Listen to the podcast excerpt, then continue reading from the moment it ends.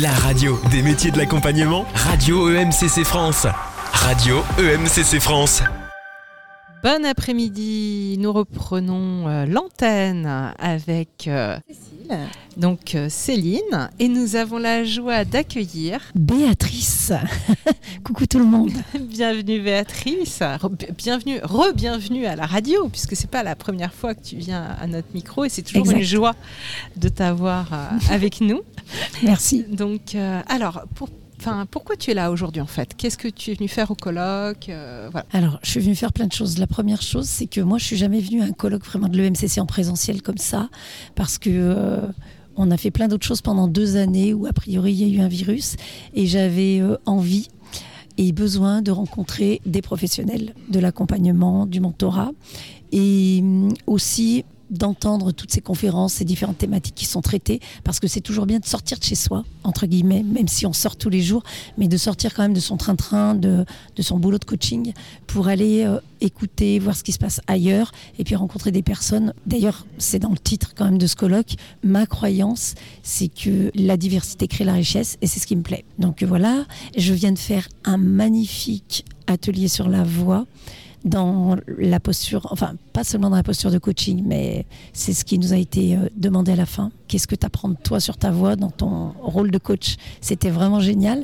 Et puis demain, j'anime un atelier sur l'intelligence émotionnelle. Voilà, demain après-midi. Magnifique. Oui, l'intelligence émotionnelle qui est un peu, euh, je dirais, ton, ta marque, euh, Ouais. comment dire, je sais pas, ton dada. Oui, on peut dire mon branding, ma marque de fabrique, Voilà. mon expertise, ma passion. Par-dessus tout, je pense que c'est ma passion parce que j'ai découvert l'intelligence émotionnelle euh, en 2008, quand j'étais en DU de euh, neuropsycho. Et là, j'ai découvert qu'en fait, on avait un noyau dans notre cerveau qui s'appelait le système limbique et que lui nous permettait de gérer nos affects. Sauf que si on ne sait pas l'utiliser, bah, c'est les affects qui nous gèrent en fait. Et ça a chamboulé ma vie, ça m'a retourné le cerveau. Et j'ai dit, mais j'étais responsable de formation à l'époque, et j'ai dit, mais il faut absolument mettre ça dans des plans de formation, il faut absolument que tout le monde connaisse cette forme d'intelligence, qui est une forme parmi tant d'autres. On, parle d'intelligence à ce colloque, et je me suis lancée là-dedans, et puis j'en ai jamais bougé. J'ai essuyé quelques plâtres de personnes qui, qui disent encore aujourd'hui que les émotions, ça sert pas à grand-chose, et puis que c'est, euh, comme disent les enfants, c'est tout pourri. Voilà, donc c'est tout pourri les émotions. Donc, euh, faut pas trop en parler, surtout pas en contexte professionnel. Mais moi, c'est mon cheval de bataille. Voilà. Et euh, j'ai entre mes mains un livre que tu as donc écrit avec une magnifique couverture. Absolument magnifique. Vraiment, hein, Mm. très très belle, qui s'appelle L'alchimie d'un rêve, autobiographie d'une femme extraordinaire. Hum, Est-ce que tu peux nous en dire un peu plus, s'il te plaît? Oui, euh, deux choses là-dessus. D'abord, euh, une femme extraordinaire. J'ai, pour les personnes qui voient pas, il y a un tiret, Oui, un, extra. entre un trait d'union, on appelle ça en français, entre extra et ordinaire, parce que j'ai eu beaucoup de personnes qui m'ont dit c'était écrit extraordinaire comme ça, ça fait un peu prétentieux, orgueilleux. Moi, ce que je voulais tout simplement euh, euh, proposer et ouvrir avec cet adjectif-là, c'est que on croit que tout ce que l'on réussit dans notre vie et que euh, tout ce que l'on entreprend et tous les petits pas que l'on fait chaque jour, c'est de l'ordinaire et que c'est entre guillemets normal. Et moi, c'est pas c'est pas ce que je pense et c'est pas ce que j'ai expérimenté. Un, un petit, quand il fait deux trois pas qui se met à marcher, on est comme des fous parce qu'on dit oh là là, il marche, il marche. Non, mais en vrai, c'est normal ça qui marche. Tu vois, tous les enfants marchent un jour ou l'autre. Pourtant, ce moment-là où l'enfant il vit ce monde de l'inconnu, de l'extraordinaire, et qu'il se met à maîtriser un processus petit à petit, nous, ça nous semble fou. Et donc, euh, ce que j'ai voulu dire là-dedans, c'est que chacune et chacun d'entre nous, on a une part d'extraordinaire, quelque chose qu'on maîtrise pas, qui est du domaine de l'intuition, qui est dans notre inconscient, qui est quelque part en nous, mais qui fait que on a peut-être ce talent particulier, ce potentiel, ce trésor, euh, tout ce qui est en nous et qu'on n'a peut-être pas encore trouvé et pas dimensionné. Et c'est ça l'extraordinaire, c'est que oui, nous sommes toutes et tous ordinaires et en même temps avec nos extras qu'on a déjà rencontrés ou pas. Et puis l'alchimie d'un rêve, parce que euh, l'alchimie pour moi c'est la connexion. Je suis sur un parcours alchimique depuis quelques années. C'est la connexion, c'est la recherche de soi, c'est des potions magiques ou pas qu'on qu'on mélange pour essayer de trouver l'antidote à, à notre but en fait, à, notre quête. Et ce livre, il raconte euh, comment j'avais un rêve depuis toujours, c'était monter sur scène, et comment à 46 ans, j'ai dit j'y vais. et comment il y a eu des moqueries, tout un tas de choses de gens qui ont peur en fait. Et c'est pas du tout que ils veulent pas qu'on le fasse, c'est qu'ils ont extrêmement peur qu'il y ait personne dans notre salle, qu'on fasse pas les gens, que ce soit un beat total, qu'on soit ridicule sur la scène. Ils ont peur pour nous. Du coup, ils nous balancent tout plein d'énergie qui sont qui sont pas forcément très favorables à notre projet.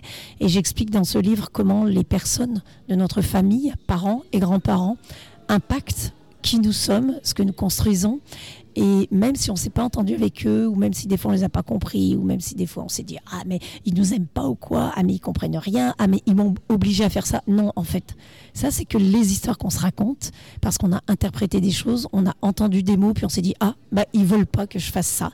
Voilà, ils ont dit non là-dessus mais ils ont peut-être pas dit non pour toujours. Et nous, on s'est créé nos petites histoires, qui étaient les histoires de l'instant, qui sont des belles histoires, qui nous ont peut-être desservies, mais finalement qui sont à raconter aussi. Et les personnes de notre famille, elles nous touchent dans ce que nous entreprenons ou ce que nous n'entreprenons pas chaque jour. Et c'est ce que je raconte dans ce livre. Autrement dit, s'il y a quelque chose qui vous fait vibrer, si en écoutant ça, vous dites Oh, mais oui, mais moi, j'ai toujours voulu faire ça. Même si c'est euh, planter euh, des géraniums sur votre balcon, ben, ça peut marcher. Et c'est l'inspiration que, qui m'anime dans ce livre. C'est-à-dire, euh, tes émotions, elles te, conduira, elles te conduiront là où tu les laisses te mener en fait. Mais le jour où tu t'assois, ou alors en marchant tu les écoutes, bah, tu vas rencontrer euh, d'autres facettes de ton diamant. C'est un petit peu ce que je raconte dans ce livre. Et donc ça raconte jusqu'au premier jour où je suis euh, montée sur scène, le jour de mon premier spectacle en 2016, avec une salle comble de 420 personnes une semaine avant le spectacle. Et ce moment magique où tu te dis, j'ai encore de l'émotion dans la voix. Tu dis yes, en fait, il n'y a personne qui peut te comprendre. Juste mais c'est OK parce que tu es peut-être seul en toi, mais en vérité, euh, tu es avec les autres et tu contribues et tu partages. Ouais, ça, ça vaut de l'or. Ah ouais. Et, ce partage que tu es en train de faire, euh, que tu es en train de nous faire aussi, euh, franchement, ça vaut de l'or aussi. Moi, j'ai envie, très envie de savoir ce que tu nous racontes dans ce spectacle, ce que tu racontes aux gens qui viennent te regarder. Alors, je vais partir de mon premier spectacle parce que là, je suis en train d'écrire le troisième. Mais le premier spectacle parlait du loup. Voilà, j'avais un personnage principal qui traversait tous mes sketchs. C'est tous mes spectacles parlent d'émotions et de notre cerveau mais d'une manière déguisée.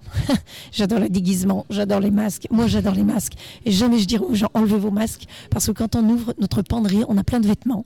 Et ben voilà. Et si on imaginait que chaque vêtement est une sorte de masque qu'on apprivoise et qui est une partie de nous, bah, c'est juste génial. Puis il y a des moments, on est dans notre salle de bain, on n'a pas de vêtements, ou on est euh, sur une plage, on n'a pas de vêtements. Bah, c'est comme ça, c'est ce moment-là où on n'a peut-être pas de masque.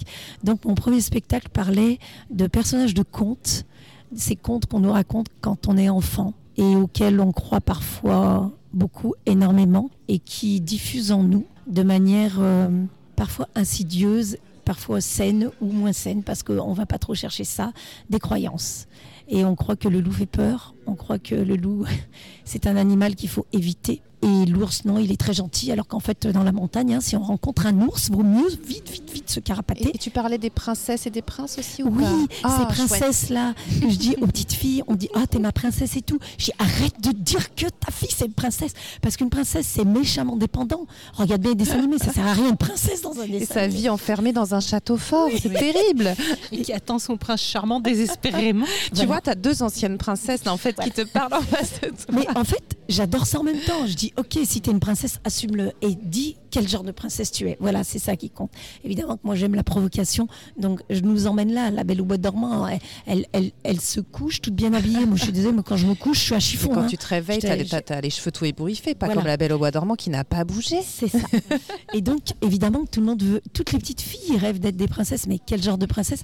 Et c'est ça que je questionne dans les contes. C'est donc l'enjeu de mon premier spectacle en disant ces histoires sont géniales parce qu'elles nous construisent. La psychologie des contes et Beltelheim nous l'explique vraiment bien. C'est ce livre-là, La psychologie des contes de fées. Super, hein. super beau C'est ça. Et en même temps, ok, quand tu lis cette histoire à ton enfant, parce que ça, participe de la construction de l'individualité, de la personnalité, quel genre de questions, justement, nous, en tant que coach, on peut leur poser derrière Tiens, quel personnage tu préfères dans cette histoire?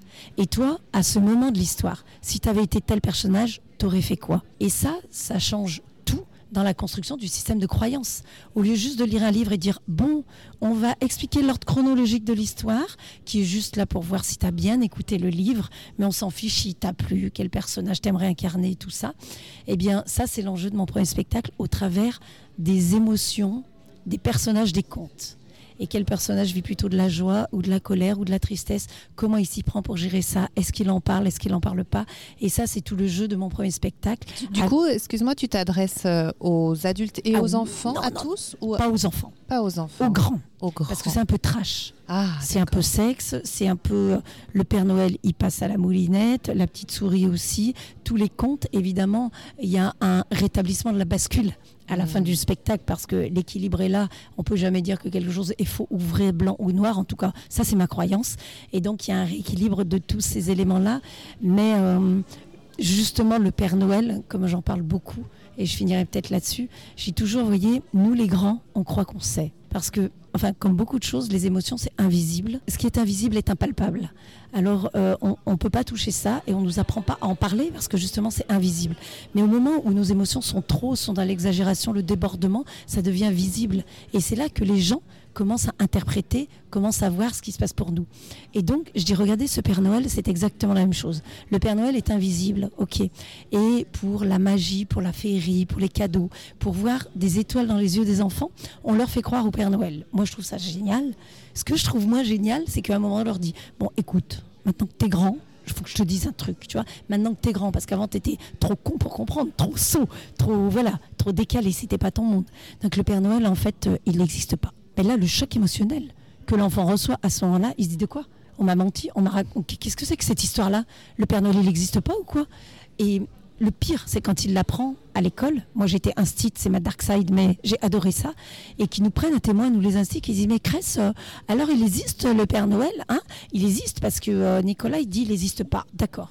Alors moi, tu vois, là, en fait, ça résonne en moi en tant qu'ancienne enfant, en tant que maman. Euh, j'ai vraiment envie, si jamais des enfants par hasard écoutent ce, à un moment donné cette radio, qu'est-ce que tu leur dirais pour justement euh, comprendre pourquoi on leur fait croire à ça, les, le- leur permettre un atterrissage en douceur, euh, comprendre aussi l'utilité de ces croyances, puisqu'elles ont une utilité, et comment on s'en sert justement pour grandir Tellement.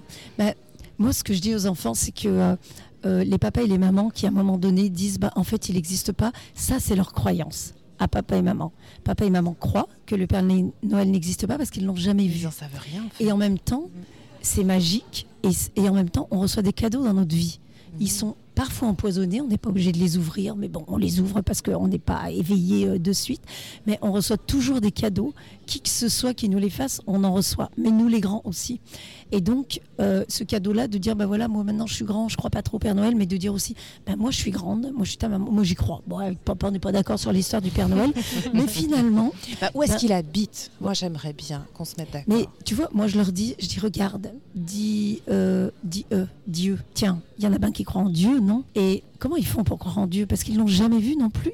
Ils ont lu un livre, ils ont lu une histoire, les histoires qu'on se raconte. Et peut-être que cette histoire, elle a vraiment existé, mais en fait peut-être pas. Mais est-ce que c'est vraiment ça le sens ça, de l'histoire? Est-ce que Mm. c'est ça l'important? Ou est-ce que c'est qu'est-ce que cette histoire-là touche en moi? Qu'est-ce qu'elle vient faire résonner? De quoi elle me parle? Quelle vibration elle envoie?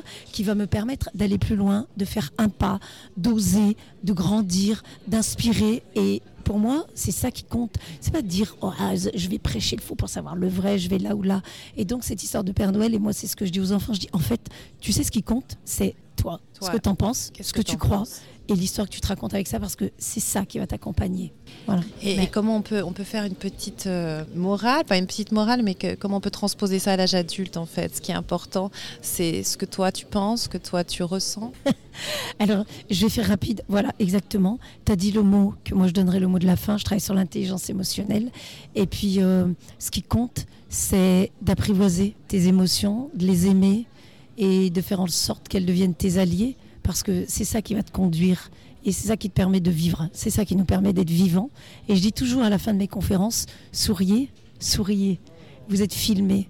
Et puis, si vous ne savez pas par qui, soyez certain que l'univers, lui, le sait. Merci pour euh, ce partage. Merci, mille invité. beaucoup fois, pour Béatrice, cette merci. et pour, pour ces belles émotions que tu as partagées avec nous parce que euh, euh, voilà, on, on est tous conscients que c'est notre GPS intérieur, nos émotions et que c'est important de les écouter. Merci. Radio EMCC France, votre radio des métiers de l'accompagnement.